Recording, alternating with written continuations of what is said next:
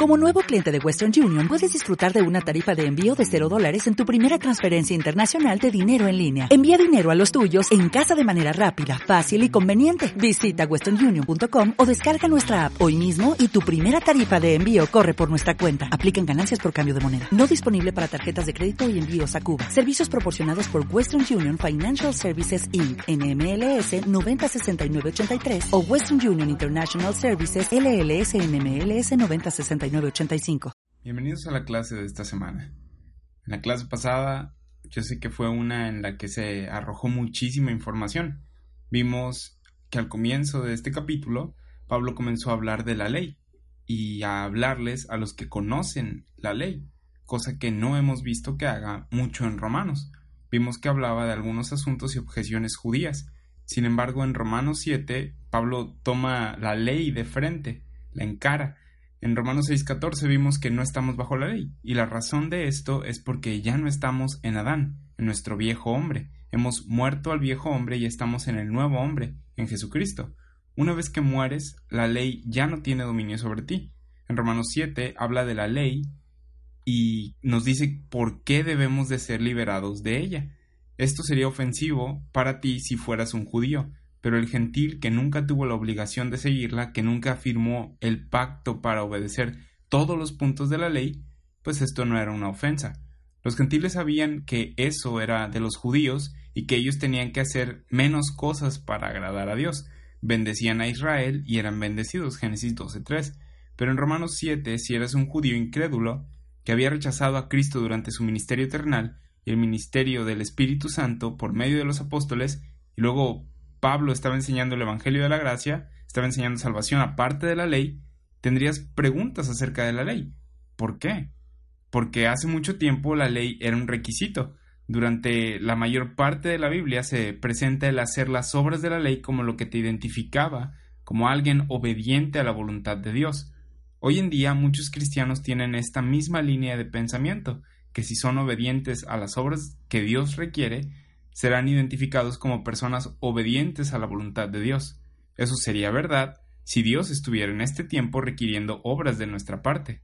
Cuando Pablo comienza a hablar acerca de, salvación, comienza a decir cosas negativas acerca de la ley.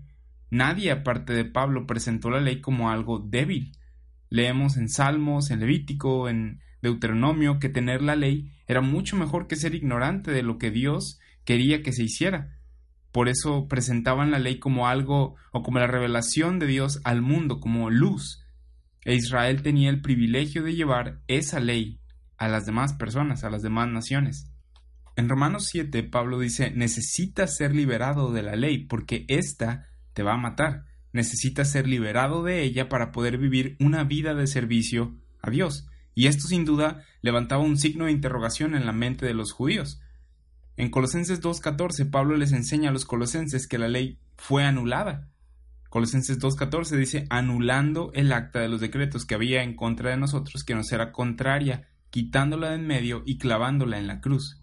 Aquí aprendemos que estos decretos, o sea, la ley, estos decretos que había en contra de nosotros, porque no podíamos cumplirlos, Cristo los borró, los quitó de en medio, clavándolos en la cruz. Esta es una idea extraña considerando que Dios fue el que dio la ley a Israel y por cientos de años les había dicho que la cumplieran. Cada profeta que venía a Israel decía arrepiéntanse, no están cumpliendo la ley, necesitan cumplir la ley y ser obedientes a ella, amar a Dios con todo su corazón, alma y mente. Sin embargo, estamos viendo a Pablo enseñar algo diferente. Como lo vimos en la clase pasada, el contexto de Romanos 7 nos dice que Pablo se dirige a los que conocen la ley, a los judíos, y toma tiempo de responder las posibles objeciones que sin duda se levantaban en las mentes judías. Pablo, utilizando la ley, dice que la ley se enseñorea del hombre entre tanto que éste vive. Luego utiliza el ejemplo del matrimonio de cómo cuando una, una persona de la pareja muere, la otra ya no está atada a la ley del matrimonio, es libre para unirse a otro marido y no será llamada adúltera. Y vemos en Romanos 7:4 que dice, Así también vosotros, hermanos míos, habéis muerto a la ley mediante el cuerpo de Cristo para que seáis de otro. Hay una oportunidad de que uses algo más para el servicio de Dios al no estar atado a la ley, cosa que ni siquiera me ayudó a servir a Dios en primer lugar. En la clase pasada terminamos mostrando que en Romanos 7 de los versículos 4 al 6, Pablo les demuestra a estos judíos incrédulos que pueden unirse a otro al creer el Evangelio de la gracia de Dios. Sin embargo, también podemos encontrar en la Biblia lugares donde Dios le ofreció al pueblo de Israel algo mejor que la ley del Antiguo Testamento. Esto es, el Nuevo Testamento, el Nuevo Pacto, cosa que ellos rechazaron. Jesús vino y le ofreció a Israel que lo siguieran al reino. Pedro predicó en Pentecostés y les ofreció al Espíritu Santo para entrar al reino. Ellos rechazaron el ministerio del Espíritu Santo por medio de los apóstoles, blasfemaron en contra del Espíritu Santo y después llegó Pablo con la revelación del misterio de Cristo diciendo Dios no está operando según el programa de Israel por ahora. Aquí está salvación por gracia por lo que Cristo hizo. Para que esto fuera aceptado por los judíos, Pablo tenía que explicarles cómo dejar atrás la ley del Antiguo Testamento legalmente. Romanos 7:4 dice, habéis muerto a la ley mediante el cuerpo de Cristo para que seáis de otro. Romanos 7:5, mientras estábamos en la carne, las pasiones pecaminosas que eran por la ley obraban en nuestros miembros llevando fruto para muerte. Esto es la introducción de los versículos que veremos en esta clase, porque Pablo dice que cuando estábamos en la carne, cosa en la que ya no estás, ya no estás en Adán, sino en Cristo, pero cuando estábamos en la carne, las pasiones pecaminosas que eran por la ley obraban en nuestros miembros llevando fruto para muerte. La ley terminaba motivando al pecado, y sé que esto suena algo extraño. La gente tiene el concepto de cuando la gente se porta mal, lo que se necesita son más leyes o más restricciones. Y así el comportamiento se va a ir. Pero la cosa no funciona así, y lo vamos a ver aquí en el capítulo 7. El pecado no se irá hasta que lo mates. Gálatas 2.20, Romanos 6.6. Lo que hace la ley es agitar el pecado. Romanos 7.5. Esto es lo que vamos a estar viendo en esta clase, a medida que explicamos la debilidad de la ley. Pablo dice que por la ley las pasiones pecaminosas obraban en nuestros miembros carnales, llevando fruto para muerte, o sea, pecados. Versículo 6 dice, pero ahora estamos libres de la ley, por haber muerto para aquella en que estábamos sujetos, de modo que sirvamos bajo el régimen nuevo del Espíritu y no bajo el régimen viejo de la letra. Tenemos ahora algo mejor que la ley. Los gentiles nunca tuvimos la ley, pero los judíos tienen algo mejor que la ley ahora. La ley no podía salvarlos y la ley tampoco era un medio para servir a Dios, porque no podían cumplirla, nadie ha podido. En Romanos 7 Pablo habla de este punto. Como vimos en Romanos 6 y veremos en Romanos 7, tenemos una nueva manera de andar u operar, una nueva doctrina. Esto es lo que vamos a ver también en Romanos 8, que andamos en el Espíritu y no en la carne, andamos por gracia en Cristo y no por la ley en Adán. Entonces Romanos 7:7 dice, ¿qué diremos pues? ¿La ley es pecado? En ninguna manera, porque yo no conocí el pecado sino por la ley, porque tampoco conociera la codicia si la ley no dijera no codiciarás. Pablo explica que la ley no es algo malo, a pesar de que la ley resulte en, en muerte, en ti. Cuando tratas de operar bajo la ley, cuando pones a alguien bajo la ley pensando que de alguna manera lo va a reformar, fracasa al hacerlo. La ley tiene el poder para condenar y mostrarte lo que es pecado y lo que es correcto, pero tú, siendo el pecador, la ley no te ayuda en absoluto. Solamente echa luz en tu pecado, te juzga, condena y mata. Esto es lo que vemos en Romanos 7:5, que el resultado de esa condenación es muerte. Esto también lo vimos en Romanos 5, donde en Adán todos mueren, todos pecan. ¿Por qué? Porque nacemos con la naturaleza de pecado llega la justa ley de Dios, nos condena y nos mata. ¿Significa esto que la ley es algo malo o que es pecado? ¿Significa que debemos de deshacernos de ella, temerle y destruirla? ¿La ley es pecado, como dice en Romanos 7:7? Y Pablo explica que no, en ninguna manera, que la ley de hecho es algo bueno, santo y justo, es algo que debemos honrar y respetar, pero al mismo tiempo debemos verla como algo débil para justificarnos o darnos una nueva identidad. ¿Recuerdas la pregunta de Romanos 6 de ¿cómo viviremos ahora? Ahora que somos justificados por fe, ¿cómo continuamos? ¿Perseveraremos en el pecado? ¿Pecaremos ahora que somos salvos por gracia? Y vimos que la respuesta es de ninguna manera, en ninguna manera. Sí, en Romanos 7 se hace la misma pregunta pero diferente. La pregunta es ¿cómo serviremos entonces? ¿Mediante la ley? Y la respuesta es no, la ley nos es inútil para servir a Dios. La respuesta es por gracia. Somos justificados por gracia y servimos por gracia. Colosenses 2, 6 dice, Por tanto, de la manera que habéis recibido al Señor Jesucristo, andad en Él. Esto es lo que estaremos aprendiendo, cómo andar en Él. En esta clase vamos a aprender cosas acerca de la ley, para ponerla en su adecuado lugar. A menudo, cuando creyentes de la gracia aprenden de la salvación por gracia, están negados al concepto de la ley siendo ofrecida para salvación en el pasado, y reconocen la separación entre nosotros y el viejo hombre, nosotros y el programa de la ley, que pareciera que no respetan la ley en absoluto. Estas personas, estos creyentes de la gracia, ahora no la respetan en absoluto. Dicen, entonces, pues voy a pecar lo que yo quiera, todo lo que yo quiera. Y ya vimos en Romanos 6 que esa es una actitud errónea, una actitud tonta que tener ante el mensaje del Evangelio.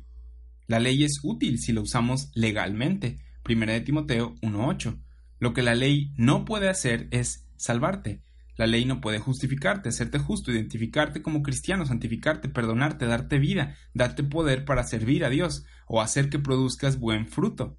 Ninguna de estas cosas puede hacer la ley. Sin embargo, sí hay cosas que la ley puede hacer. Eso es algo que vamos a estar viendo en esta clase. Gálatas 3:21 dice, luego la ley es contraria a las promesas de Dios. Aquí Pablo está lidiando con los Gálatas porque no aprendieron el contenido de Romanos 6 o 7. En este capítulo de Gálatas les dice que la ley es una maldición, que no hay forma de poder cumplirla y que Cristo se hizo maldición por nosotros. Gálatas 3:13, Cristo nos redimió de la maldición de la ley, hecho por nosotros maldición. Por eso en Gálatas 3:21 se hace la pregunta, luego la ley es contraria a las promesas de Dios. Dios dio promesas a Israel por un pacto, Israel no pudo cumplir ese pacto, ¿significa que la ley estaba en contra de las promesas? Y Pablo responde, en ninguna manera, porque si la ley dada pudiera vivificar, la justicia fuera verdaderamente por la ley. Gálatas 3:21. De todas las leyes que andan por ahí, la ley de Dios es perfecta, santa y justa, Dios le dijo a Israel, si haces esto, vivirás.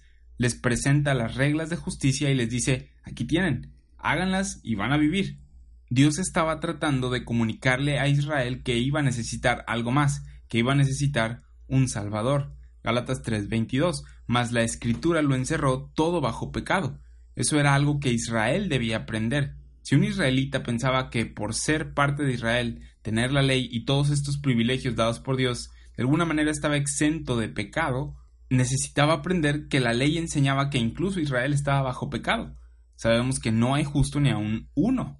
Romanos 3.10, citando la ley, citando el Antiguo Testamento. Como gentiles, sabemos que no podíamos cumplir la ley, y los israelitas tampoco. Por lo tanto, la escritura lo encerró todo bajo pecado, como lo vemos en Gálatas 3.22. Seguimos leyendo, para que la promesa que es por la fe en Jesucristo fuese dada a los creyentes. Pero antes de que viniese la fe, estábamos confinados bajo la ley, encerrados para aquella fe que iba a ser revelada. Aquí vemos que Pablo está hablando dispensacionalmente. Él dice, antes de que viniese la fe, antes de Jesucristo, antes de que el misterio de Cristo, el Evangelio de la Gracia, fuera revelado, se operaba por la ley. Esa era la manera con la que Dios estaba operando con la humanidad, con el pueblo de Israel, y la manera en la que la humanidad respondía a Dios, mediante la ley, mediante Israel. Gálatas 3:24 dice, de manera que la ley ha sido nuestro ayo para llevarnos a Cristo, a fin de que fuésemos justificados por la fe. ¿Ve lo que está explicando? Que la ley tenía un propósito dispensacional.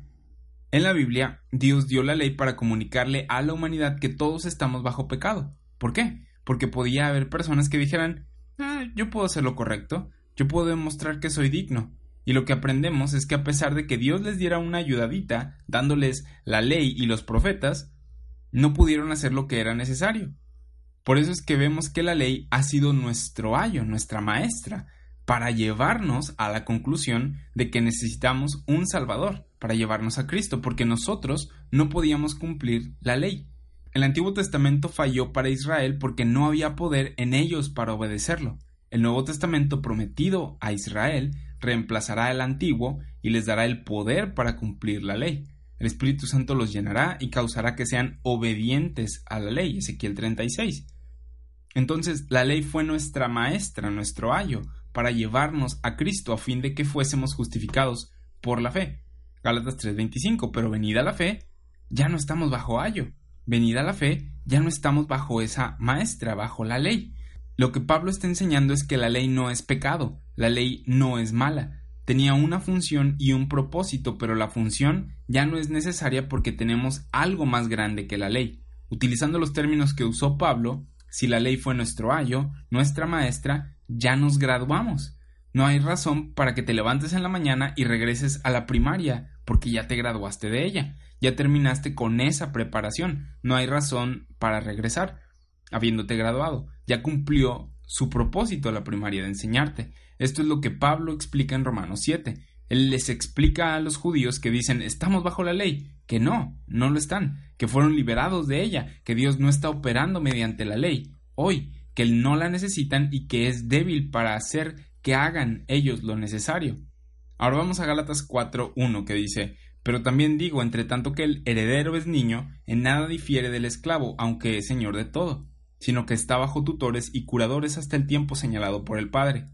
Pablo utiliza una analogía de un niño que tiene una promesa de una herencia. A Israel se le dio una promesa de un reino y una herencia. Se les dieron los pactos y las promesas. Romanos 9.4. Aquí dice que mientras el heredero es niño, no es diferente al esclavo, aunque es señor de todo. Aunque sea el heredero, siendo niño tiene cosas que aprender. Siendo niño debe atravesar el proceso de aprender ciertas cosas, cosas acerca de lo que significa ser un heredero. Es por eso que es puesto debajo de tutores, maestros o ayos. ¿Por qué? Porque tiene que aprender ciertas cosas. El niño es puesto bajo tutores y curadores y esto es hasta el tiempo señalado por el padre. Aquí el principio aprender es que Israel, siendo un niño en entendimiento, o que la humanidad siendo un, como un niño en entendimiento, necesitaba aprender ciertas cosas que la ley enseñaba, hasta que estuviéramos listos, hasta el tiempo señalado por el Padre. Es en el tiempo señalado por el Padre que Cristo vino al mundo. Gálatas 4, 4 y 5. Pero cuando vino el cumplimiento del tiempo, Dios envió a su Hijo, nacido de mujer y nacido bajo la ley, para que redimiese a los que estaban bajo la ley, a fin de que recibiésemos la adopción de hijos. Las cosas cambiaron. Podemos ver una revelación progresiva aquí. La ley tenía una función. Cuando Pablo dice en Romanos 7 que somos libres de la ley, que hemos muerto a la ley y que no necesitamos la ley, es una ofensa grandísima para los israelitas, también para muchos hoy en día que creen que estamos bajo la ley, pero específicamente para los israelitas puedes ver una diferencia entre la información revelada a Pablo y el resto de la Biblia. En Génesis 17 y en la ley dice que si no te circuncidas, eres cortado del pueblo. Y Pablo dice en Galatas 5.2, He aquí, yo Pablo os digo que si os circuncidáis, de nada os aprovechará Cristo. Los cristianos de hoy no alegan por la circuncisión, pero la reemplazan con el bautismo en agua. Y por alguna razón dicen que el bautismo es la circuncisión cristiana, cuando no es así pero hacen esto y dicen si no te bautizas eres cortado del pueblo de Dios. Es el mismo sistema religioso que la gente quiere hacer y Pablo dice no necesitas eso. Si te bautizas en agua, de nada os aprovechará Cristo. ¿Cuál es el punto? Si crees que tus diezmos o asistencia a la iglesia o cumplimiento de los diez mandamientos te consigue algo, de nada os aprovechará Cristo. Cristo es el tema de conversación ahora. Cristo es la sustancia de nuestra predicación. Cristo según la revelación del misterio de Cristo. Romanos 16, 25.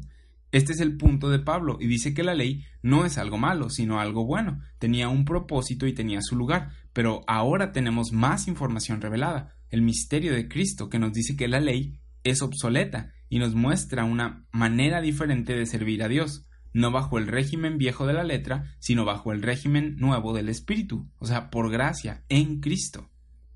Gálatas 4:6 dice, y por cuanto sois hijos, esto de hijos es en contraste con niños o con un niño, del que se habló en los versículos 2 y 3 de Gálatas 4. Ya no son niños, sino hijos maduros y responsables. Dios envió a, vuestros corazones el espíritu de su Hijo, el cual clama, Abba, Padre ya están listos y equipados para hacer la obra de un hijo maduro estos anteriormente niños. Y ya no están bajo tutores o curadores, ya no están bajo la ley. Gálatas 4:7. Así que ya no eres esclavo, sino hijo, y sí hijo también heredero de Dios por medio de Cristo. Pablo hace la pregunta después de haber dado esta analogía del niño creciendo para ser un hijo maduro y responsable, ya no más necesitando al tutor o curador, después de haberse graduado de la primaria. Él hace la pregunta en Gálatas 4.9. Entonces, ¿cómo es que os volvéis de nuevo a los débiles y pobres rudimentos a los cuales os queréis volver a esclavizar? Pablo les pregunta, ¿por qué si siendo hijos maduros y teniendo la oportunidad de ser salvos por gracia, por Cristo y no por la ley, creen que el volver a los débiles y pobres rudimentos les ayudará en algo? ¿Qué les hace pensar que volver a la primaria les ayudará cuando ya se graduaron? Ya tienes el diploma, avanza. Ahora, llamarle a la ley débil y pobre es una afrenta al sistema de Israel. ¿Por qué? Porque la ley no era su debilidad, sino su fortaleza. Ellos se apoyaban en la ley, Romanos 2.17. El pacto que Dios había hecho con ellos era de lo que se gloriaban. Josué 1.8, un versículo súper famoso, dice, Nunca se apartará de tu boca este libro de la ley, sino que día y de, de día y de noche meditarás en él, para que guardes y hagas conforme a todo lo que en él está escrito, porque entonces harás prosperar tu camino y todo te saldrá bien. ¿Qué está diciendo esto? Cumple la ley, sigue la ley, que no se aparte de ti, vive la ley y te va a ir bien. ¿Qué dice Pablo inspirado por el Espíritu Santo? La ley es débil y es pobre. Hay algo más grande que la ley que ahora conocemos, y esto es el misterio de Cristo. Este nos dice que podemos operar en Cristo por el Espíritu y que no necesitamos la ley porque es débil y pobre. Pablo va a explicar esa debilidad en Romanos 7. Gálatas 4, 10 y 11 dice guardáis los días, los meses, los tiempos y los años. Me temo de vosotros que haya trabajado en vano con vosotros. Pablo temía por ellos porque estaban operando doctrinalmente como niños, querían estar bajo la ley. La ley no puede salvarte y tampoco es por lo que andamos o servimos tenemos una manera nueva de andar, tenemos una manera nueva de servir a Dios, en Cristo por el Espíritu, cosa que aprenderemos en Romanos 8. Romanos 7:7 dice que pues diremos, la ley es pecado en ninguna manera, porque yo no conocí el pecado sino por la ley. ¿Y qué herramienta tan útil es la ley? Sin la ley no sabríamos lo que es pecado. Romanos 3:20 dice, ya que por las obras de la ley ningún ser humano será justificado delante de él, porque por medio de la ley es el conocimiento del pecado. No puedes ser justificado por la ley, porque la utilidad de la ley es mostrarte tu pecado, y si tienes pecado, no puedes ser justificado. Y ese es el problema, esa es la debilidad de la ley. Sin embargo, es útil para unas cosas que no tienen que ver con tu salvación o tu diario caminar con el Señor. La ley es débil comparada con las riquezas inescrutables que tenemos en Cristo ahora. Entre las cosas útiles de la ley para nosotros hoy en día eh, está que la ley es útil como una guía para conocer la voluntad de Dios en el pasado y contrastarla con lo que Dios está haciendo ahora. No debemos de ir a la ley y preguntarnos qué es lo que Dios quiere que cumpla hoy de la ley. Lo que sí podemos hacer es ir a la ley y ver lo que Dios hizo y demandó de Israel. La ley fue lo que reveló la voluntad de Dios en el pasado. Hoy conocemos la voluntad de Dios mediante la información adicional que Dios mismo le reveló al apóstol Pablo. La ley también es útil para darnos conocimiento de Dios y su verdad al leer cómo operó bajo la ley. No nos ponemos debajo de ella, sino que la leemos como historia, la leemos como sucedió, y esto nos describe algo acerca de cómo es Dios. Ahora conocemos todavía más acerca del carácter de Dios, conocemos más acerca de su gracia y de su amor, pero en el pasado la ley era todo lo que tenían. Bajo la ley podemos leer que Dios es justo y santo y que hay una razón para el infierno, cosa que muchos creyentes de la gracia hoy en día no creen. Leen las epístolas de Pablo y como no habla mucho del tema dicen no, pues no existe. Sin embargo, hay mucha más Biblia fuera de las epístolas de Pablo que considerar, no para nuestra participación, pero sí para nuestro aprendizaje y contraste. Recuerda, toda la escritura es inspirada por Dios y nos es útil. La ley es útil para enseñar, para redarguir, para corregir, para instruir en justicia. Segunda de Timoteo 3:16 dice que toda la escritura, la ley, los profetas, el misterio, es inspirada por Dios.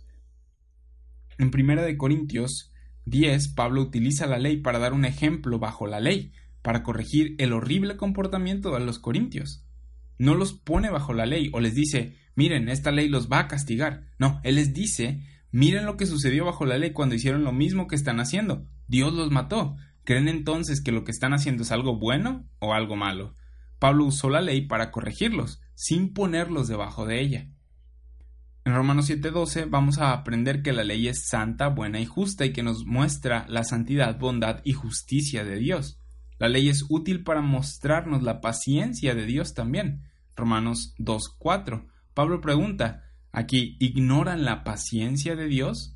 Porque bajo el tiempo de la ley, que duró cientos de años, Dios no borró de la faz de la tierra a Israel la primera vez que pecaron, sino que una y otra vez tenía misericordia de ellos. Al leer el Antiguo Testamento puedes aprender de la paciencia de Dios. La ley es útil como un estándar justo del juicio de Dios también. En Romanos 3, versículos 5 y 6 se hace la pregunta, ¿Dios es injusto al juzgarnos por la ley? No, la ley es perfecta y santa. Romanos 7:12. La ley es útil para probar que la ira de Dios en contra de los hombres es justa. Romanos 4:15. A menudo oímos a la gente decir, Dios es alguien enojón, mira lo que hizo en el Antiguo Testamento. Esto lo dicen ignorando que la razón por la que Dios derramó su ira sobre la gente en el Antiguo Testamento fue porque estaba operando con la humanidad bajo una ley acordada que decía que si alguien la que levantaba sería castigado. Así que la ira de Dios se justifica porque ya les había dicho lo que sucedería si hacían el mal, y lo hicieron de todos modos. Así que no era la culpa de Dios, el juicio lo trajeron ellos sobre ellos mismos, y no fue antes de la paciencia y advertencias constantes de Dios. La ley nos muestra por qué derramó su ira cuando lo hizo. La ley también nos es útil para mostrar que todos somos culpables, incluyendo a Israel religioso. Romanos 3.9, Romanos 3.19, Romanos 11.32. La ley habla a los que están bajo la ley, les calla la boca, les cierra la boca y deja a todo el mundo bajo el juicio de Dios, incluso a Israel. O sea, da conocimiento de pecado, Romanos 3:20. La ley es útil para hacer que el pecado abunde. Romanos 5:20 dice, pero la ley se introdujo para que el pecado abundase. La ley es como una lupa que amplifica los pecados o como un reflector que echa luz sobre ellos. Es algo que declara el pecado. Antes de la ley, ¿cómo podías conocer lo que es el pecado? Si alguien mataba a alguien, pues sí, eso está mal, ok. ¿Y qué tal cuando alguien se enojaba con su hermano sin causa?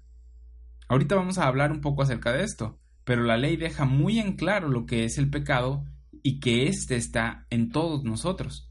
Puede que encuentres personas que no hayan quebrantado la letra de la ley. Vemos a Pablo, por ejemplo, en Filipenses 3.6, que dice que era irreprensible en cuanto a la justicia que es en la ley. Pero sabes, él batalló con la codicia y el orgullo, batalló con esos pecados secretos que la ley expone. Entonces, hace que el pecado abunde, la ley. La ley es útil por su poder para atar a muerte. Esto es usado contra el viejo hombre en Romanos 7.1. ¿Acaso ignoráis, hermanos? Pues hablo con los que conocen la ley, que la ley se enseñorea del hombre entre tanto que éste vive. La ley es útil para hacer que el pecado se mueva, reviva y obre en nosotros. Romanos 7, versículos 8 al 11, y esto lo vamos a ver más adelante en la clase. La ley es útil para hacer que el pecado sea sobremanera pecaminosa. Romanos 7:13. La ley es útil para administrar condenación a los desobedientes y descontrolados. 1 Timoteo 1.9. La ley es útil para exponer malas doctrinas que dicen que no tenemos pecado. 1 Timoteo 1.10. Esto es para gente que dice somos gente decente. Dios es injusto por juzgarme. La ley expone eso como una mala doctrina. La ley es útil para ministrar muerte. 2 Corintios 3.7. La ley es útil para poner a personas bajo la maldición, bajo una maldición. Gálatas 3.10 al 13. La ley es útil para traer pecadores a Cristo. Gálatas 3:24. La ley es útil como un ayo o maestra enseñando la necesidad de justificación por fe aparte de la ley. Gálatas 3:24. Hay usos de la ley que no tienen que ver con tu salvación o como la regla de tu servicio. La ley nos dio conocimiento del pecado. Pablo dice en Romanos 7:7 que no habría conocido el pecado sino por la ley, porque tampoco conociera la codicia si la ley no dijera no codiciarás. ¿Cómo conocerías tú la codicia a menos que la ley dijera que no codicias? Codicia es un deseo de querer algo que no tienes, y eso hacemos todo el tiempo, ¿no? Y no sabríamos que es algo erróneo si la ley no dijera no codicies. Jesús vino a cumplir la ley. Él vino a explicar la ley de una manera tan clara y como nadie más la había explicado. Él deja bien en claro la ley para demostrarles su necesidad de Él, del Salvador, y del nuevo pacto que esperaba cumplirles. Mateo 5:17 dice, No penséis que he venido para abrogar la ley o los profetas, no he venido para abrogar sino para cumplir. Jesús dice que su ministerio eternal no reemplazaba la ley, sino que la cumplía. Hay gente que cita este versículo para decir que seguimos bajo la ley. Y así sería si Mateo estuviera dirigido a ti. Las letras rojas, el ministerio terrenal de Jesús, fue a Israel. Él vino a Israel, fue ministro de la circuncisión y vivió bajo la ley. Romanos 15.8, Gálatas 4.4. Entonces, la audiencia de Jesús en Mateo no es la iglesia, sino Israel. Mateo 5, 18 y 19 dice, porque de cierto os digo que hasta que pasen el cielo y la tierra, ni una jota ni una tilde pasará de la ley, hasta que todo se haya cumplido. De manera que cualquiera que quebrante uno de estos mandamientos muy pequeños, y así enseña a los hombres, muy pequeño será llamado en el reino de los cielos. Ve esto. Fíjate lo que está diciendo. Esto haría a Pablo lo más bajo de lo bajo. Él es el más pequeño de los pequeños entonces, porque Pablo dijo, no necesitas circuncidarte, y si lo haces como método para salvación, de nada te aprovecha Cristo. Gálatas 5.2. Esa era la ley, y no era un mandamiento pequeño, sino uno de los grandes, uno de los principales. Si no te circuncidabas, eras cortado del pueblo. Pablo dijo, no están bajo los días de reposo o días de fiesta. Esos eran mandamientos grandes en la ley. Jesús durante su ministerio eternal dijo, yo enseño la ley, no la estoy removiendo, la estoy cumpliendo. Lo que tú conoces como la gracia de Dios no había sido revelado aún en el ministerio eternal de Jesús. Mateo 5:19 dice, Mas cualquiera que los haga y los enseñe, éste será llamado grande en el reino de los cielos. Y esto es lo que hace la mayoría del cristianismo. Opera según las letras rojas, operan según lo que hacen sus obras, operan según la ley. Pero cuando divides correctamente el ministerio eternal de Jesús de lo que el mismo Jesús le reveló después al apóstol Pablo, te das cuenta de que enseñaron cosas diferentes Jesús y Pablo. Pablo está enseñando en Romanos 7 que ya no necesitamos la ley. Una nueva información le había sido revelada por Jesucristo mismo después de su ministerio terrenal. Seguimos leyendo en Mateo, Mateo 5, 20 y 21, porque os digo que si vuestra justicia no fuera mayor que, que la de los escribas y fariseos, no entraréis en el reino de los cielos oísteis que fue dicho a los antiguos, no matarás y cualquiera que matare será culpable de juicio. Vamos a leer el versículo 22 en la Reina Valera Antigua. Dice, mas yo os digo, este es el comentario de Jesús acerca de la ley, él va a amplificar la ley, dice, mas yo os digo que cualquiera que se enojare locamente con su hermano será culpado de juicio. Locamente es sin causa o sin razón. La ley era no matarás, pero en Mateo 5:22 Jesús dice que cualquiera que se enojare locamente con su hermano será culpado del juicio. ¿Enojarme? Pero si no lo maté. No, pero te enojaste con él, locamente, sin razón. Por cierto, esto de locamente no aparece en la mayoría de las traducciones, y no es algo tan bueno el retirarlas, estas palabras, esta palabra de locamente, porque Jesús se enojó en Marcos 3, pero él tenía una razón para hacerlo, no fue locamente. Jesús se enojó porque estas personas eran egoístas y duros de corazón.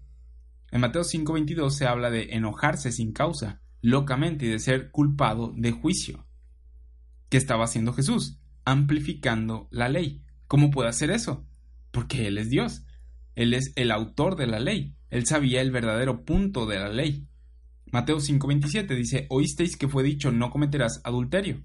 ¿Cuál era el mandamiento? No cometerás adulterio. Mateo 5:28, el comentario de Jesús. Pero yo os digo que cualquiera que mira a una mujer para codiciarla, ya adulteró con ella en su corazón. ¿De qué está hablando Jesús? No es la acción, sino lo que está sucediendo en ti, lo que es el problema. Entonces, podemos aprender mediante la ley que no solo el adulterio está mal, sino el codiciar a una mujer. Sin embargo, no estamos bajo el dominio de esa ley. Tú fuiste condenado como pecador desde Romanos 3. No hay ni un justo ni aún uno. Tú estás muerto. Romanos 5 y 6. Ya te diste cuenta de que Cristo murió por tus pecados. Si procuras andar según Mateo 5:28, constantemente vas a vivir en condenación, porque no hay forma de que venzas eso en tus fuerzas. Debes considerar a tu viejo hombre muerto y considerarte vivo en el nuevo hombre, en Cristo. Mateo 5:29 dice, Por tanto, si tu ojo te es ocasión de caer, sácalo y échalo de ti, pues mejor te es que se pierda uno de tus miembros y no que todo tu cuerpo sea echado al infierno. que está haciendo Jesús. Él estaba llevando la ley hasta un punto donde mostrara lo que buscaba, justicia perfecta, cosa que no tenían. Necesitaban algo más entonces, aparte del antiguo pacto. Y como no tenían idea de la revelación del misterio de Cristo, lo que se les había prometido desde antes por los profetas era un nuevo pacto. Y necesitaban el espíritu del nuevo pacto que se había profetizado y que causaría que cumplieran la ley. Ezequiel 36, versículo 27. Vamos a Santiago 1.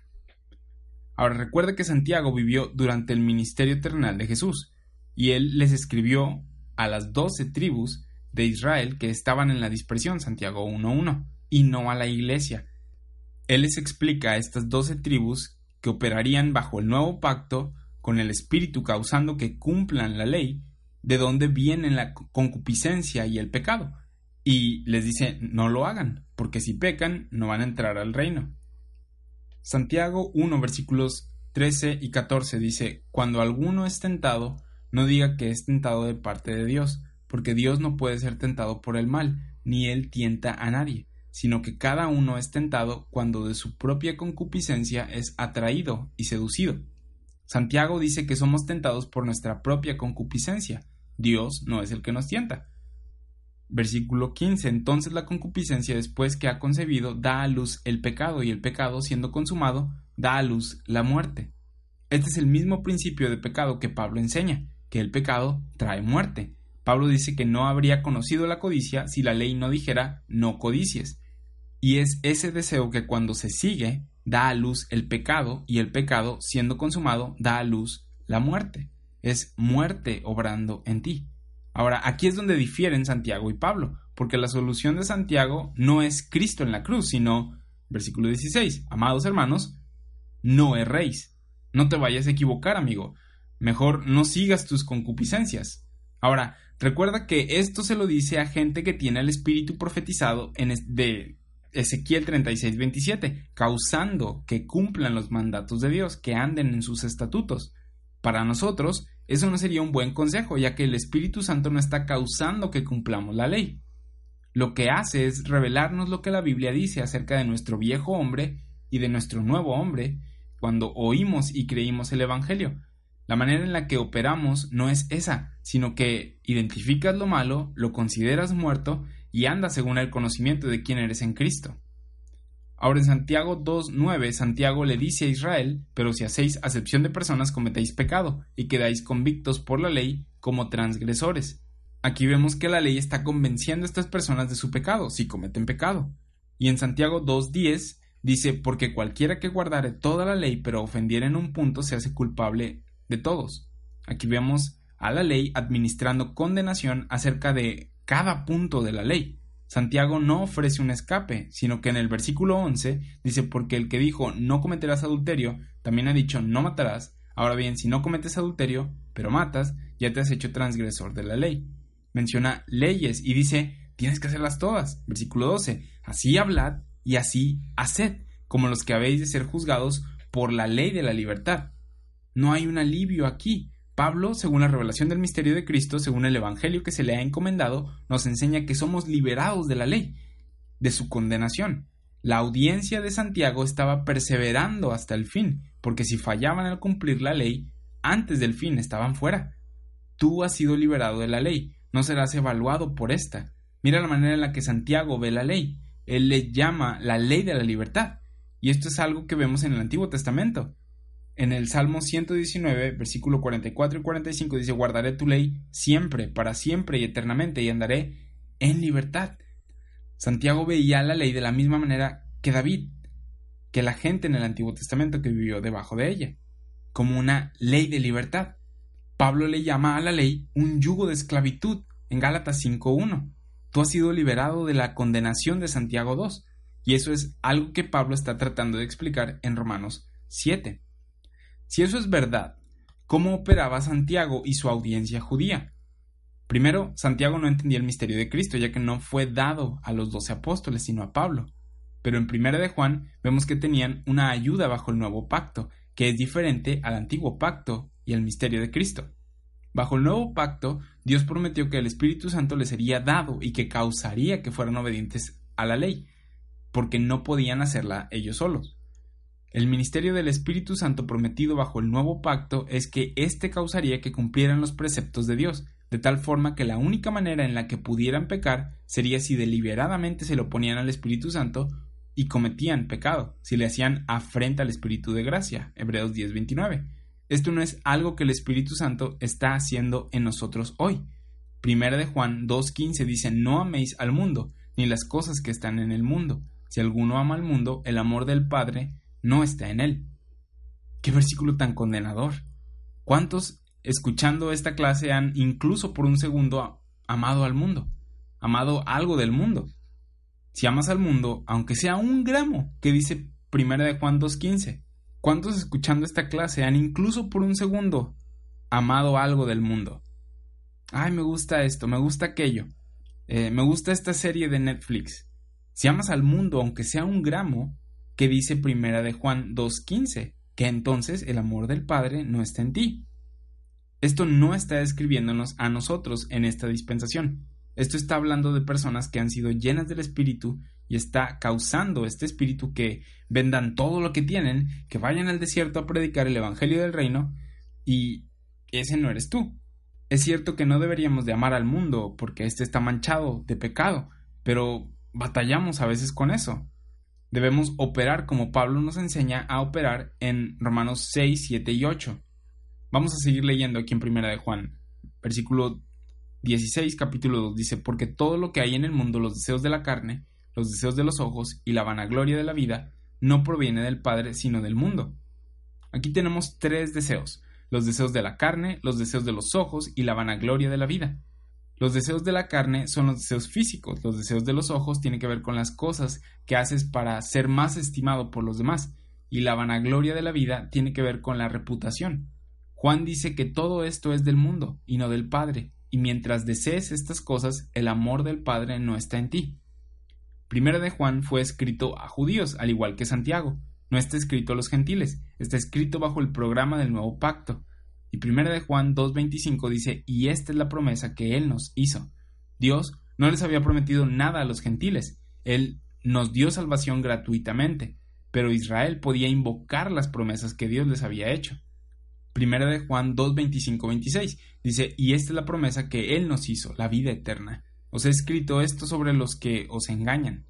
Hay gente tratando de obtener tu atención, hay gente que trata de seducirte para que les compres su mercancía, y si les compras algo, si caes en la trampa, no eres del Padre. ¿Eso está sucediendo hoy? ¿Cuántos entonces no seríamos del Padre? Hay gente que predica esto, y no está hablando de nosotros esto. Esto es algo que en tu viejo hombre y carne no puedes conseguir. Este es el Espíritu Santo causando que cumplan con estas leyes. Esto es perfección por el Espíritu Santo haciendo que lo cumplas. Y esto se habló para el nuevo pacto, sistema bajo el cual no estamos. Primera de Juan 2.27, pero la unción que vosotros recibisteis de él. Recordemos que está hablando del nuevo pacto y la unción del Espíritu Santo causando que cumplan los mandamientos. El Espíritu Santo no está haciendo eso con nosotros, ¿sí? Recuerda esto tenemos al Espíritu Santo en nosotros y éste nos ha sellado para el día de la redención, pero no está operando como operará bajo el nuevo pacto. Es importante ver esto porque muchas personas afirman tener esta unción de parte del Espíritu Santo por la que no pueden pecar.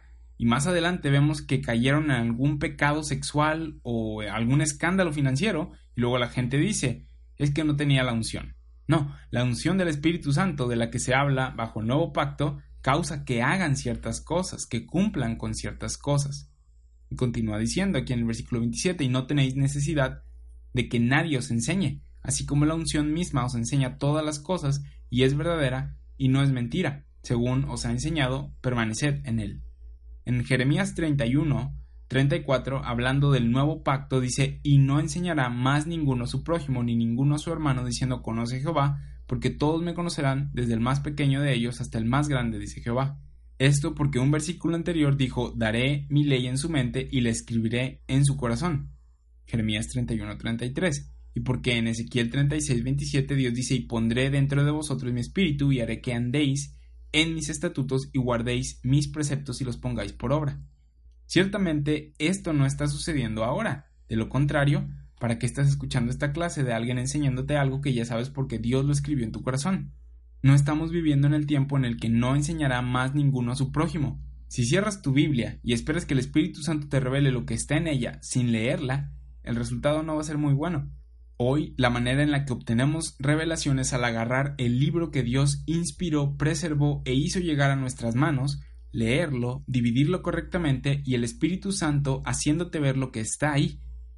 En Primera de Juan están operando en un tiempo en el que son echados de las ciudades, están en el desierto y la unción del Espíritu Santo les da revelación y les dice qué decir. Primera de Juan 2.29 Si sabéis que Él es justo, sabed también que todo el que hace justicia es nacido de Él. Este versículo dice, si haces justicia, eres nacido de Él, lo cual significa que si no haces justicia, no eres nacido de Él. Este no es el Evangelio de la gracia de Dios. La audiencia de Primera de Juan es Israel bajo el nuevo pacto. Juan es uno de los doce apóstoles que ministró el nuevo pacto a Israel. Ahora tomamos esta pequeña desviación solo para mostrar que cuando Pablo dice que la ley nos da conocimiento de pecado, él está diciendo algo que es diferente a lo que la gente que vivía bajo la ley veía que era la ley. Cuando vivían bajo la ley y ésta era enseñada, era el estándar por el cual vivían. Pablo dice, ya no es el estándar por el que vives, es débil, no puede hacer lo que necesitas. Entonces, ya vimos en Mateo, en Santiago y en Primera de Juan que dicen que necesitabas cumplir la ley. Y Pablo dice, no, eres libre de ella. ¿Ves la diferencia? Y conforme avancemos vamos a ir viendo más a detalle cuál es la nueva manera de vivir. Romanos 7:7. ¿Qué pues diremos? ¿La ley es pecado? En ninguna manera, porque yo no conocí el pecado sino por la ley, porque tampoco conociera la codicia si la ley no dijera, no codiciarás. Dice que cuando la ley llegó fue cuando se dio cuenta de que era pecador, porque ésta le dio conocimiento de pecado y de que algo tenía que cambiar. Bajo el nuevo pacto lo diferente es el Espíritu Santo causando que cumplan la ley, pero bajo la dispensación del misterio, Pablo dice que la solución o diferencia es que fuiste removido de Adán, crucificado con Cristo y puesto en Cristo. O sea, tu identidad ha cambiado. Entonces vemos que Pablo conoció la codicia por la ley, y en el versículo 8 dice más el pecado, tomando ocasión por el mandamiento, produjo en mí toda codicia, porque sin la ley el pecado está muerto. Pablo conoció la codicia por la ley y el pecado tomó la oportunidad para producirla. Antes de que la ley dijera no codiciarás, ¿dónde estaba la codicia? En nosotros. Pero donde no hay ley, no se inculpa de pecado por la ley. Pero cuando la ley entró, el pecado tomó la oportunidad y comenzó a moverse. La ley provocó ese pecado. El pecado estaba ahí, nadie lo veía, Nadie podía ver la codicia en ti hasta que la ley dijo no codiciarás. Y de repente todos estamos codiciando cosas. La ley lo que hizo fue echar luz a esto. Jesús vino a demostrarnos eso. Él dijo, no se trata de que solo no cometas adulterio, el problema es el pensamiento en ti. Y ahí todos caemos, todos somos culpables. Porque aquellos que seguían la letra de la ley decían, pues yo no cometí adulterio. Jesús dijo, ¿y qué onda con esos pensamientos que tienes? la ley hace que el pecado en nosotros se levante. Dice aquí que por la ley el pecado produjo en él toda codicia, toda concupiscencia. Concupiscencia es con conocimiento pasional, ¿sí? Es con Cupi, el dios del amor, y la pasión Cupido, y ciencias, de ciencia o conocimiento, con conocimiento pasional. Eso es concupiscencia. Por la ley, el pecado obró ese sentimiento pasional, concupiscencia, ese deseo, esa codicia. Y el pecado sucedió, como lo leíamos en Santiago. Si la ley no estuviera ahí, no sabríamos lo que es pecado. Y si quieres saber lo que es la concupiscencia, espera el 14 de febrero. Ese día la gente va a codiciar flores, chocolates, regalos, y si estas cosas no son entregadas, va a haber gente que se va a enojar. Eso es concupiscencia o codicia. Pablo dice, porque sin la ley el pecado está muerto, no tenía fuerza. Romanos 5.13 dice, donde no hay ley no se inculpa de pecado. Sin embargo, leemos también ahí en Romanos 5 que la muerte reinó. Dios reveló la ley para darnos conocimiento de pecado, para que viéramos la necesidad de un Salvador. Galatas 3:24. No habríamos llegado a la conclusión de que necesitábamos a Cristo, a menos que la ley primero nos enseñara que no podíamos hacerlo por nuestro propio esfuerzo. Así que es bueno que nos diera conocimiento de pecado para poder ver nuestra necesidad de un Salvador. Romanos 7:9. Y yo sin la ley vivía en un tiempo, pero venido el mandamiento el pecado revivió y yo morí. Sin la ley el pecado estaba muerto, estaba inmóvil, estaba dormido, pero llegada la ley el pecado revivió. Las pasiones pecaminosas obraron en nuestros miembros llevando fruto para muerte. Romanos 7:5. Podemos ver un ejemplo de esto en Génesis 3. En Romanos 5 vemos cómo el pecado entró al mundo por el acto de un hombre, versículo 12, 5:12. ¿Cuál fue el acto que Adán cometió y que introdujo el pecado al mundo? Que comió del fruto prohibido, comió una fruta. Eso es algo que hacemos todo el tiempo, ¿no? ¿Hay algo malo con comer una fruta? No. El problema era que ese fruto en específico estaba prohibido. Dios había dicho que no se comiera de ese fruto. Fue porque quebrantó el mandato de Dios que el pecado se introdujo. ¿Adán hizo algo malo antes de comer el fruto? Esa es una pregunta interesante. Veamos en Génesis 3. ¿Por qué acto Dios condenó a Adán? ¿Por cuál? Por haber comido del fruto, sí. En Génesis 2.16, Dios le dijo a Adán que podía comer libremente de todo árbol del huerto, y luego le dijo en Génesis 2.17, mas del árbol de la ciencia del bien y del mal no comerás, porque el día que de él comieres, ciertamente morirás. En Génesis 3, 1, 2 dice, pero la serpiente era astuta más que todos los animales del campo que Jehová Dios había hecho, la cual dijo a la mujer, con que Dios os ha dicho no comáis de todo árbol del huerto, y la mujer respondió, a la serpiente del fruto de los árboles del huerto podemos comer. Me gusta cómo pone Génesis 2.16 la King James, porque tiene que ver más con las palabras en el hebreo. En la King James, en lugar de decir solamente de todo árbol del huerto podrás comer, como el Reina Valera lo dice, dice de todo árbol del jardín puedes libremente comer.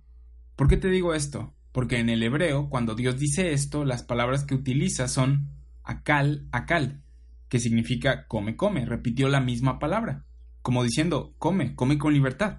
Cuando Eva habló con la serpiente en Génesis 3.2, ella solamente dijo una vez akal, quitó una palabra del mandato de Dios en Génesis 2.16. Luego en Génesis 3.3 dijo, pero el fruto del fruto del árbol que está en medio del huerto, dijo Dios, no comeréis de él, ni le tocaréis para que no muráis. Dios no dijo que no lo tocaran. Eva agregó a la palabra de Dios. Ella quitó y le agregó a la palabra de Dios. ¿Te recuerda algo? Sí. Dios pronuncia una maldición en Apocalipsis 22 para los que hagan eso. Mientras todo esto está sucediendo, ¿qué está haciendo Adán? ¿Dónde está? Cosas que no deberían de haber estado haciendo o sucediendo estaban sucediendo. Sin embargo, el pecado no había sido introducido todavía, porque todavía no habían comido del fruto prohibido. El diablo trata de seducir a Eva para que ésta coma del fruto prohibido y que leemos en 1 de Juan 2, 15, 16 si alguno ama al mundo, el amor del Padre no está en él, porque todo lo que hay en el mundo, los deseos de la carne, los deseos de los ojos y la vanagloria de la vida, no proviene del Padre, sino del mundo. Génesis 3:6 Y vio la mujer que el árbol era bueno para comer y que era agradable a los ojos y árbol codiciable para alcanzar la sabiduría. ¿Qué estaba sucediendo aquí? Codicia, concupiscencia, los deseos de la carne, los deseos de los ojos. Este versículo está tapizado de codicia, y esto lo sabemos porque la ley nos lo enseñó. Aquí vemos a Eva y la ley de no codiciarás no había sido dada todavía. La Biblia no había sido escrita todavía. El único mandamiento era que no comieran de ese árbol. Eva estaba codiciando este árbol y tomó de su fruto. Y leíamos en Santiago que cuando los deseos o concupiscencias obran en ti, dan a luz el pecado. Ella tomó de su fruto y comió. El pecado fue que comió. Ella lo tomó, lo comió, le dio a su esposo que estaba con ella, y el acto que cometieron para traer el pecado al mundo es el haber comido el fruto quebrantaron el mandamiento cuando comieron del fruto. Lo que estamos tratando de demostrar es que hubo codicia en ella desde antes. Sin la ley, el pecado estaba ahí, pero no era identificado. La ley lo expone por lo que es. En Romanos 7:9 dice que cuando llegó el mandamiento el pecado revivió, fue expuesto, la luz brilló sobre él. Cuando eso sucedió, él murió. ¿Por qué? Porque el pecado resulta en muerte. El pecado te engaña al decirte que experimentar la vida solo se logra cometiendo tal o cual cosa, pecado, y eso no es vida, eso resulta en muerte. Romanos 7:10. Y hallé que el mismo mandamiento que era para vida, a mí me resultó para muerte. La ley fue originalmente dada para vida. Romanos 10.5 dice, porque de la justicia que es por la ley, Moisés escribe así, el hombre que haga estas cosas vivirá por ellas. Moisés enseñó Levítico 18.5, por tanto guardaréis mis estatutos y mis ordenanzas, las cuales haciendo el hombre vivirá en ellos. Yo Jehová. Ahora, tú que piensas que Jesús enseñó algo nuevo aparte de la ley, cosa que ya vimos que no es así, vamos a Lucas 10, y en los versículos 25 al 28 vemos que dice, y he aquí un intérprete de la ley se levantó y dijo para probarle, Maestro, haciendo qué cosa heredaré la vida eterna. Él le dijo, ¿qué está escrito en la ley? ¿Cómo lees? Aquel respondiendo dijo, amarás al Señor tu Dios con todo tu corazón y con toda tu alma y con todas tus fuerzas y con toda tu mente y a tu prójimo como a ti mismo. Y él le dijo, bien has respondido, haz esto y vivirás. ¿Qué responderías tú si alguien te pregunta qué debe hacer para obtener vida eterna? Ciertamente no le dirías que siga la ley, porque por las obras de la ley ningún ser humano será justificado. Romanos 3:20. Le dirías que crea en la obra completa de Cristo, en su muerte y resurrección. Sin embargo, ¿qué respondió Jesús a esta pregunta de haciendo qué cosa heredaré la vida eterna? Él respondió, cumple la ley y vivirás. Lo mismo que vimos en Levítico y en Romanos 10:5 que Moisés habló acerca de la justicia de la ley. ¿Por qué respondió Jesús de esta manera? Porque la revelación del misterio de Cristo dentro del cual está el Evangelio de Cristo no había sido revelado aún. Jesús sabía que venía, pero en ese momento estaba operando de una manera diferente, vivió bajo la ley, Galatas 4:4, estaba cumpliendo la ley y estaba ahí para ministrar a Israel sus promesas, Romanos 15:8. Jesús dijo durante su ministerio eternal, cumple la ley y vivirás. Y después le reveló más información a Pablo, por la que Pablo dijo, y hallé que el mismo mandamiento que era para mí, para vida, a mí me resultó para muerte. Esa es la debilidad de la ley.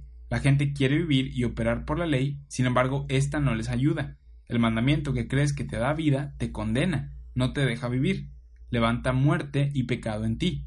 Esto que debía de darte vida te está matando, y no porque ésta sea mala, sino por tu viejo hombre. La ley te mira a ti, una persona decente, echa su luz sobre ti y te da una sentencia de muerte. Esto no es la culpa de la ley, esta solo identifica lo que eres, pecador. Es por eso que la ley no nos beneficia para salvarnos, para darnos vida o para justificarnos, porque solo nos condena. Hoy en día la controversia política son armas o las clínicas de abortos o las drogas, entre otras cosas. La gente cree que una ley va a arreglar esto. Hay gente que culpa a las armas o a las clínicas de aborto o a las drogas, cuando la pregunta que uno debería hacerse es ¿por qué la gente provoca las balaceras? ¿Por qué entra a las clínicas de aborto? ¿Por qué consume drogas? ¿O por qué se causa una sobredosis? El problema no es el arma, la clínica de aborto o la droga, sino la persona. Es la persona pecadora que hace el mal con el arma o droga. La ley expone eso. Romanos 7:10, y hallé que el mandamiento, que era para vida, a mí me resultó para muerte. Pablo está explicando que la ley no pudo hacer lo que pensaba que haría. Era una maldición. Galatas 3.10 dice que todos los que dependen de las obras de la ley están bajo maldición. ¿Por qué alguien querría decir vivamos bajo la ley? Pablo está sustentando sus declaraciones de la ley y su debilidad de la ley. Romanos 7:11 Porque el pecado tomando ocasión por el mandamiento me engañó y por él me mató. Dice, porque el pecado, este es el pecado en ti, no en la ley. La ley no es pecado, porque el pecado que está en ti, dice, tomando ocasión por el mandamiento, me engañó y por él me mató.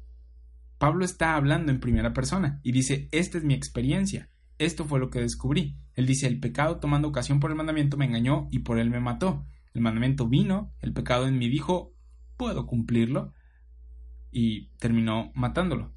La ley terminó condenándolo. La ley es la trampa perfecta para el pecado, porque dice, aquí están todas estas cosas que puedes hacer para ser justo, tener poder y ser santo. El pecado oye eso y dice, sí, yo puedo hacer todo eso y levantarme el cuello cuando termine. Hace que la carne salga, intente y cuando no puede, la condena. Nadie puede operar por la ley. En Romanos 7:11 el pecado te engaña diciendo que puede cuando no puede. Procura encontrar lagunas en la ley diciendo la ley no es clara en este punto, así que puedo hacer esto o aquello. Y ese no es el punto de la ley. Esta demanda justicia perfecta. Vemos esto con Jesús al aplicar la ley a tu mente y corazón. Al vivir por la ley, el pecado en ti te engaña haciéndote creer que puedes ser justo en ti mismo o que el mal que hiciste no es tan malo. Y la ley te condena y te mata. Jeremías 17.1 dice, Engañoso es el corazón más que todas las cosas y perverso. ¿Quién lo conocerá? Abdías 1.3 dice, La soberbia de tu corazón te ha engañado, tú que moras en las hendiduras de las peñas, en tu altísima morada, que dices en tu corazón, ¿quién me derribará a tierra? ¿Sabías que hay cristianos que se creen mejores que otros y que eso los hace mejores cristianos? No es así. No operamos por desempeño o nos conocemos por nuestros frutos. ¿Crees que por no hacer tal o cual cosa tienes alguna bendición o más vida eterna? No. La ley no pudo vivificar, no pudo justificar. Romanos 7:12. De manera que la ley, a la verdad, es santa y el mandamiento santo, justo y bueno. Lo que Pablo está haciendo aquí es hacer una separación entre la ley y tú. Recuerda que la pregunta que se está respondiendo aquí es ¿la ley es pecado ya que trae muerte sobre nosotros? Y ya vimos que la ley no es la que hace esto, sino el pecado en ti. La ley solo lo juzga, lo condena. La ley es santa, eres tú el que tiene el pecado. Es el pecado en ti el que toma ocasión del mandamiento, te engaña y te mata. No culpes a la ley porque moriste. Y hay gente que da el ejemplo del sol y el agua sobre un pedazo de tierra y eventualmente sale una planta venenosa. No es culpa del sol o del agua. El mismo sol y agua sobre otro pedazo de tierra puede que haga que salga una flor hermosa. No es la ley echando su luz sobre ti lo malo, sino el pecado en ti. Es por eso que la ley es débil, porque tú no tienes la capacidad en ti para cumplirla. Sin embargo, Pablo dice que la ley a la verdad es santa y el mandamiento santo, justo y bueno. La ley no es pecado, la ley no es mala, la ley solo declara justicia donde sea que esté y con quien sea que esté. Si eres perfecto, recibes recompensas, pero todos estamos bajo pecado. Romanos 3.9, Romanos 3.23. En todos hay pecado. Una vez más, recuerda que está lidiando con judíos religiosos que creen que están por encima de esto al tener la ley. Les habla a judíos que decían nosotros no somos pecadores como los gentiles, y Pablo ya lidió con los gentiles en los capítulos anteriores. Lo que Pablo está explicando es que la ley no puede ser la manera por la que operas. La ley es pura, es sagrada, es de Dios. El Salmo 19 habla de la ley siendo perfecta, el Salmo 119 habla de la ley siendo pura. Eh, en el Salmo 119, 140, siendo un consuelo, Salmo 119, 50, ah, siendo una delicia, en el Salmo 119, 77. Lee el Salmo 119 para que veas cómo alaban la ley ahí. David dijo en el Salmo 119, Versículo 72, mejor me es la ley de tu boca que millares de oro y plata. Y en el Salmo 119, 127 y 128 ah, dice, por eso he amado tus mandamientos más que el oro y más que oro muy puro. Por eso estimé rectos todos tus mandamientos sobre todas las cosas y aborrecí todo camino de mentira. La ley es buena. Nosotros que entendemos la gracia de Dios sabemos que la ley es incapaz de salvarnos. Sin embargo, es buena. David la alaba y dice, la estimo por encima del oro. ¿Por qué? Porque enseña lo que es el pecado y lo que es correcto, y cuando leemos la ley y su condenación, nos sensibiliza al pecado, nos ayuda a discernir lo que es el pecado. Muy a menudo la gente ve a la ley y dice, eso era para aquellas personas, y no estamos ya nosotros bajo la ley. Y la ignora por completo. Y al hacer énfasis en la gracia, sin considerar lo que la ley es, olvidamos lo que es el pecado, o de lo que fuimos salvos. La ley fue dada para que el pecado llegase a ser sobremanera pecaminoso, y a veces nos sentimos cómodos en el pecado porque sabemos que Cristo pagó por ellos. Pero recuerda, debemos de ser siervos de la justicia, Romanos 6, 18. ¿Y cómo sabríamos qué es eso a menos que sepamos lo que es el pecado, lo que no debemos de hacer? La ley enseñaba lo justo y santo. En el Salmo 119, versículos 161 y 163, David escribió, Príncipes me han perseguido sin causa, pero mi corazón tuvo temor de tus palabras. Me regocijo en tu palabra como el que haya muchos despojos. La mentira aborrezco y abomino. Tu ley amo. ¿Cómo es que David amó algo que lo condenaba? Porque era la revelación de Dios de santidad y justicia dada en ese momento. Por eso la amó.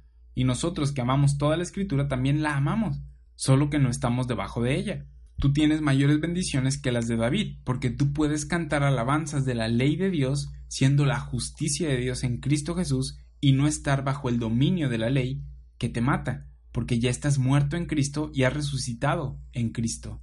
Romanos 6, versículos 3 al 5 y Gálatas 2, 20. ¿Ves la diferencia? Ahora puedes ver a la ley directo a los ojos y saber que somos salvos de su condenación porque estamos en Cristo. Pero también podemos verla y admirar su belleza y decir, mira la perfección de la ley de Dios, mira las cosas buenas que ésta enseña, mira lo malos que nosotros somos. La ley nos humilla delante de Dios, mas no estamos bajo su dominio. Romanos 6:14. Pablo dice que la ley es santa, pero nuestra santidad es en Cristo. La ley es santa, pero jamás lo hubiéramos podido cumplir. Gloria a Dios que nos ha salvado por su gracia.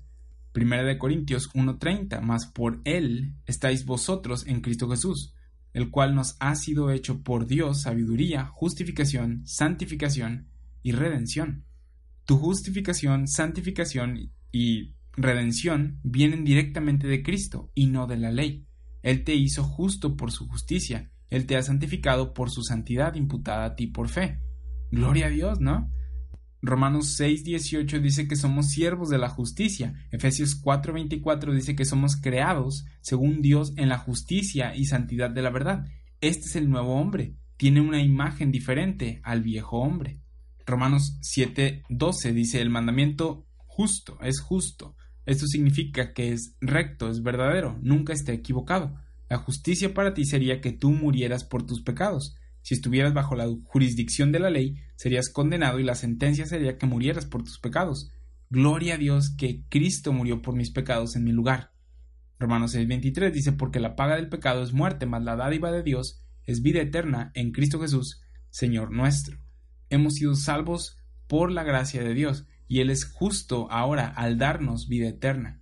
Romanos 3, 21 y 22 dice, pero ahora, aparte de la ley, se ha manifestado la justicia de Dios, la justicia de Dios por medio de la fe en Jesucristo. Regresamos a Romanos 7:12, la ley a la verdad es santa y el mandamiento es justo, ¿sí? Pero tenemos algo mejor que eso, porque la ley no podía salvarnos, solo Cristo pudo salvarnos. Dice, el mandamiento es bueno, o sea, no es malo, no es pecaminoso, hay leyes de hombres que son que no son santas, buenas ni justas, pero la ley de Dios en la Biblia es santa, justa y buena, es perfecta y sin error. Y el sistema de Dios no tiene comparación con cualquier sistema de leyes humano. La gracia enseña algo mucho mejor que la bondad de la ley. La ley es buena y la gracia es todavía mejor, pero la ley es útil para aprender. Romanos 15:4 dice, porque las cosas que se escribieron antes para nuestra enseñanza se escribieron, a fin de que por la paciencia y la consolación de las escrituras tengamos esperanza.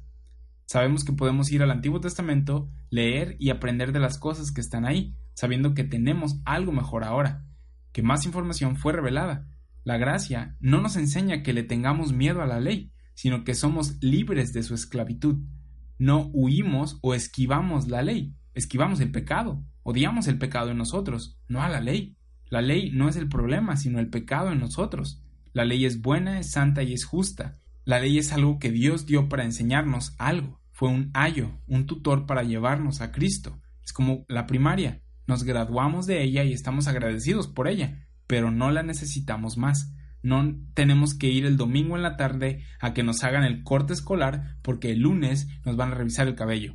No, ya no estamos bajo las demandas de la primaria, ya no estamos bajo la ley, sino bajo la gracia. Romanos 6:14. En ocasiones podemos agarrar el libro de la primaria y decir, ah, sí, me acuerdo de esa lección. Así podemos ir a la ley y decir, recuerdo que así es la cosa con el pecado. Así que la gracia no te enseña que le tengas miedo a la ley. Puedes usar la ley legítimamente. Pablo dijo que no estamos bajo la ley, ni ministramos la ley a las personas. No los ponemos bajo la ley o los mantenemos ahí, sin embargo, la ley es útil si se usa legítimamente.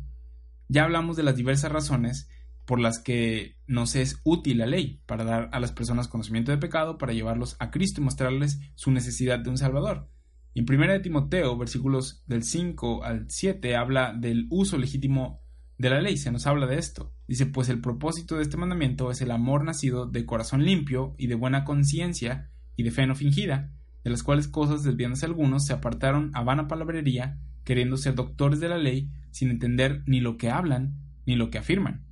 La ley es buena, santa y justa. Sin embargo, no les enseñamos a las personas que tienen que seguir los cientos de mandamientos dados a Israel. Estas personas de las que habla Pablo, que desean enseñar la ley como un medio por el que un cristiano vive, están haciéndole daño a su audiencia. Versículo 8 de 1 de Timoteo 1. Pero sabemos que la ley es buena si uno la usa legítimamente. La manera ilegítima de usar la ley sería decirle a alguien que la ley es el estándar por el cual operamos, el decirle a la sociedad que la ley es el estándar por el cual debemos de seguir o andar. Pablo dice que no estamos bajo el dominio de la ley. No tiene sentido querer poner a la gente bajo la ley cuando hay revelación escrita en la palabra de Dios que nos dice que no estamos debajo de ella. No tiene sentido. Es mejor ver gente salva y ponerla bajo la autoridad de Cristo. Honramos la ley, y aprendemos de ella. Sin embargo, no estamos bajo su dominio. Debemos usar la ley legítimamente para mostrarles a las personas su necesidad de un Salvador al darles conocimiento de pecado, del pecado en ellos, y pues la ley expone el pecado por lo que es. 1 Timoteo 1, 9 y 10, conociendo esto, que la ley no fue dada para el justo, sino para los transgresores y desobedientes, para los impíos y pecadores, para los irreverentes y profanos, para los parricidas y matricidas, para los homicidas, para los fornicarios, para los sodomitas, para los secuestradores, para los mentirosos y perjuros. Tú en Cristo ya no eres el viejo hombre que eras, eres justo porque la justicia de Cristo te fue contada a ti por fe. No es tu justicia, sino la de Él contada a ti. ¿Y qué estamos viendo aquí en 1 Timoteo 1.9? Que la ley no fue dada para el justo. La ley, ahora que estás en Cristo, no es dada para ti. Ahora, no está diciendo ellos sí están bajo las demandas de la ley, así que hay que matarlos. No, él dice que fue dada para los que están en pecado y creen que está bien el pecar, para los que creen que no importa. La ley dice, sí importa, no está bien. Eso está mal, es pecado y necesitas ser salvo por algo aparte de ti, porque tú no puedes. Al leer de los homicidas, fornicarios, a sodomitas, secuestradores y mentirosos, podríamos decir lo mismo que Pablo dijo en 1 Corintios 6, 11, y esto erais algunos. Nosotros éramos parte de estos, mas no estamos bajo la ley para ser condenados más. Hemos sido salvos por fe en el Evangelio. 1 Corintios 6, 11 dice, y esto erais algunos, mas ya habéis sido lavados, ya habéis sido santificados, ya habéis sido justificados en el nombre del Señor Jesús y por el Espíritu de nuestro Dios. Estas personas que no conocen el Evangelio de la Gracia creen que pueden cumplir la ley o que están exentos de la ley. Necesitan que se les comunique la función de la ley, la cual es declararles que son pecadores y que morirán a menos que sean salvos por algo o alguien aparte de ellos. Primera de Timoteo 1.10 dice, para los fornicarios, para los sodomitas, para los secuestradores, para los mentirosos y perjuros y para cuanto se oponga a la sana doctrina. Otro uso legítimo de la ley es cuando la gente intenta enseñar un evangelio erróneo, si el Evangelio predicado es por obras, la ley es útil, porque puedes decir, si crees que es por obras, permíteme mostrarte lo mucho que has fallado. También, si alguien cree que las obras no importan, que a Dios no le importan más las obras y que todos serán salvos, usa la ley para demostrar a las personas que a Dios no le agrada el pecado, que se cometieron infracciones y que alguien tiene que pagar por ellas. Cristo vino e hizo exactamente eso. Él derramó su sangre y pagó por los pecados. Entonces, cuando hay mala doctrina o cosas que se oponen a la sana doctrina, puedes usar la ley legítimamente para mostrar la necesidad de Cristo y lo que Él ha hecho en la cruz. Romanos 7:13. Luego lo que es bueno vino a ser muerte para mí? En ninguna manera, sino que el pecado, para mostrarse pecado, produjo en mí la muerte por medio de lo que es bueno, a fin de que por el mandamiento el pecado llegase a ser sobremanera pecaminoso. Mientras Pablo explica la debilidad de la ley como estándar por el cual vivir y servir a Dios, nos damos cuenta también de lo santa que la ley es y lo vergonzosos que nosotros somos ante ella. No podemos cumplirla por el pecado en nosotros, pero gloria a Dios porque nos ha hecho nuevos en Cristo. En Romanos 7:13 Pablo está diciendo, ¿eso bueno que enseña estas cosas justas es veneno para mí? No, lo que es bueno sigue siendo bueno. Su propósito era mostrar el pecado en ti a fin de que por el mandamiento el pecado llegase a ser sobremanera pecaminoso. Algo triste es que el pecado ya no parece ser algo tan malo para las personas. La ley es necesaria para dar ese conocimiento de pecado. Es necesaria hasta el punto donde nos lleva a Cristo, a la cruz. En ese momento la dejamos y somos crucificados juntamente con Cristo, porque ya no la necesitas. La ley sirve para que podamos ver que el pecado en nosotros no es solo un poquito malo, sino sobremanera pecaminoso. La ley lo condena y lo mata. Aprendemos esto al leer la ley y los profetas. Si una comida mata a alguien y se demostró que la comida estaba buena, o sea, no estaba envenenada, el problema no es la comida, sino la persona.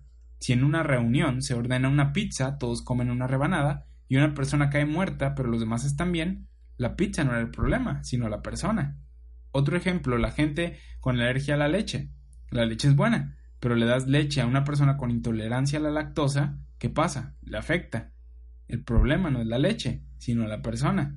Eso es lo que Pablo está explicando. Si la ley te mata, no es la ley la del problema, sino el pecado en ti. El problema está en ti. Pablo les explica esto a personas que creen que están bajo la ley, diciéndoles necesitan cambiar, necesitan entender y creer el Evangelio para ser un hombre nuevo en Cristo.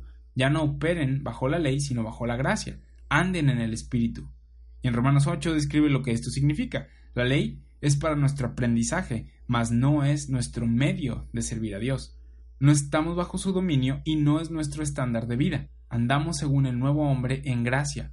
Pablo está enseñándonos cómo podemos servir a Dios y dice, la ley no es una opción, porque ésta no puede hacer lo que tú necesitas. Con eso terminamos la clase del día de hoy. Espero que haya sido de bendición, que hayas aprendido. Este, y pues recuerda que puedes volver a oír y oír y oír para que se te vayan quedando las cosas, la información dada algunas cosas pueden ser un poco diferentes a lo que probablemente hayas escuchado, pero quiero que tú agarres tu Biblia, quiero que tú, como niño grande, niña grande, ah, tomes tu Biblia, leas las cosas en contexto y tú convéncete a ti mismo, ¿sí? No, como te mencionaba en, en la clase pasada y creo que en otras clases, no termines de escuchar la clase y digas, Marco dice, sino convéncete de lo que la Biblia dice, fíjate lo que dice en contexto, fíjate la audiencia, fíjate en todos esos detalles que, la Biblia misma nos da y convéncete a ti mismo de la verdad. Y pues bueno, nada más te recuerdo que los miércoles subimos a Spotify las clases de los domingos y también un video de preguntas y respuestas al canal de YouTube. En YouTube es donde tenemos todo el contenido, en Spotify solo las clases. Ya estamos por terminar Romanos 7 en la, en la siguiente sesión. Y pues después vamos a entrar a Malaquías. Regresamos a Malaquías. Unas cuantas clases y, regresamos a Romanos 8. Pero bueno, por mi parte es todo. Espero que hayas aprendido mucho. Nos vemos a la próxima. Dios te bendice. Oh, oh, oh, ¿Necesitas ayuda? En O'Reilly Auto Parts te ayudamos. ¿Necesitas algún consejo? Te aconsejamos. Nuestros profesionales en autopartes están siempre disponibles para ayudarte a encontrar lo que necesites. Excelente servicio al cliente es solo una de las ventajas que ofrece O'Reilly Auto Parts. Los profesionales en autopartes. Oh, oh,